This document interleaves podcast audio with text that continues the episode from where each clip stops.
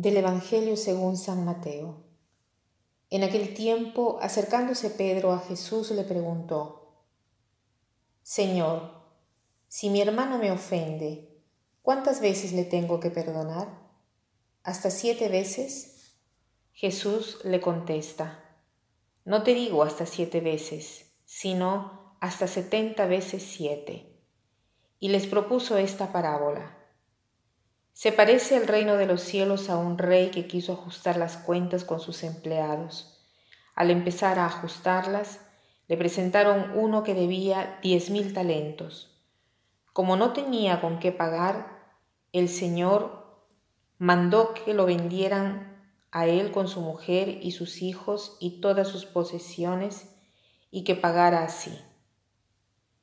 El empleado, arrojándose a sus pies, le suplicaba diciendo, Ten paciencia conmigo y te lo pagaré todo. El Señor tuvo lástima de aquel empleado y lo dejó marchar, perdonándole la deuda. Pero al salir, el empleado aquel encontró a uno de sus compañeros que le debía cien denarios y agarrándolo lo estrangulaba diciendo, Págame lo que me debes. El compañero, arrojándose a sus pies, le rogaba diciendo, ten paciencia conmigo y te lo pagaré. Pero él se negó y fue y lo metió en la cárcel hasta que pagara lo que debía. Sus compañeros al ver lo ocurrido quedaron consternados y fueron a contarle a su señor todo lo sucedido. Entonces el señor lo llamó y le dijo, Siervo malvado, toda aquella deuda te la perdoné porque me lo pediste ¿No debías tú también tener compasión de tu compañero como yo tuve compasión de ti? Y el Señor, indignado, lo entregó a los verdugos hasta que pagara toda la deuda. Lo mismo hará con vosotros mi Padre del cielo, si cada, si cada cual no perdona de corazón a su hermano. Cuando acabó Jesús estos discursos, partió de Galilea, y vino a la región de Judea al otro lado del Jordán. Hoy Pedro le pregunta a Jesús, Jesús, ¿hasta cuántas veces debo perdonar? ¿Hasta siete veces? No, le responde Jesús, hasta setenta veces siete. Setenta veces siete quiere decir 490 veces. ¿Cómo así te pones a contar 490 veces para perdonar a una persona? O sea, todo esto para decir que tenemos que perdonar siempre, siempre, siempre. No existe un momento en el cual no debamos perdonar. ¿Y por qué tenemos que perdonar? ¿Por qué es importante perdonar? Mucha energía espiritual se pierde por la falta de perdón. Gente buena, gente de iglesia, gente practicante, gente que trata de seguir al Señor, todavía tiene dificultad en este punto. No habla con sus vecinos o con un pariente. Cuánta energía de vida se bota porque no logra perdonar y no concede el perdón. Así es claro Jesús diciendo el motivo por el cual tiene que perdonar. ¿Por qué? Porque hemos estado ya todos perdonados por Dios. No hay uno que no haya cometido errores en su vida. Si no piensa que no, lo ha, que no ha cometido errores en su vida, ¿no? Probablemente no tiene una buena memoria, de repente se ha olvidado de tantas cosas por las cuales deba pedir perdón. Seguramente en este momento no tiene presente cuántas cosas equivocadas ha podido hacer en su vida.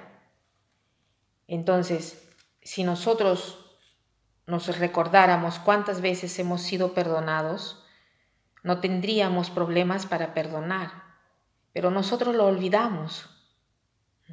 Esta parábola que ha contado Jesús dice que este trabajador debía a su patrón diez mil talentos, o sea, quería decir que la deuda era así tan grande, ¿no? Que quería decir que, que tenía una vida así libertina, ¿no? En cambio, fue perdonado de toda esta deuda. Después se encuentra un amigo que le debía solo 100 denarios, que 100 denarios con 10 mil talentos no se comparan, no hay, no hay un punto de comparación en la deuda. Prácticamente no le debía nada el amigo, sin embargo, él no fue capaz de olvidar la deuda, no obstante, le dieron el descuento de 10 mil talentos. ¿Por qué? Porque se olvidó, se olvidó de esta grande gracia que había tenido. El mensaje de hoy debería ser este. Tratemos de agradecer a Dios por haber sido perdonados, pero para demostrar más nuestra gratitud tratemos de, de perdonar nosotros al mismo tiempo, para ser semejantes a Dios, para no privarnos de tantas gracias, de tantos dones, de tantas gracias eh, intenciones que, que, no tienen precio. Cuando nosotros no logramos perdonar, ¿no? no tenemos la paz en el corazón. No puede albergar la paz eh, en nuestro corazón si reservamos rencores en nuestro corazón. Nos falta la paz, el verdadero gozo y el Señor nos la quiere dar. Entonces, si nos vemos deficientes ¿no? en este campo, si no logramos dar este paso, hagamos el propósito de confesarnos, de hacer una bella confesión con la intención de recibir de Dios la gracia suficiente para robustecernos y a la vez conceder el perdón. Y concediendo el perdón, nosotros estaremos mejor. Verán cuánta energía de vida nos regresará a nosotros. ¿Por qué queremos eh, morir por falta de energía. ¿Por qué? ¿Por qué queremos privar a nuestra pobre alma de aquella paz, del calor, de aquel amor, de aquel amor del cual podemos ser capaces? No tiene sentido. Entonces, hagamos el propósito de hacer una bella confesión, de darnos la fuerza de darnos eh, su corazón para ofrecer el perdón a aquella persona a la cual no podemos perdonar. Porque quitando el rencor de nuestro corazón, estaremos mejor nosotros y no solo estaremos mejor, ¿no? sino también estarán mejor las otras personas. Sobre todo, la paz reinará en nuestro corazón. Y para terminar, la frase de hoy es la siguiente. El perdón libra el alma y cancela el miedo. El perdón libra el alma y cancela el miedo. Que pasen un buen día.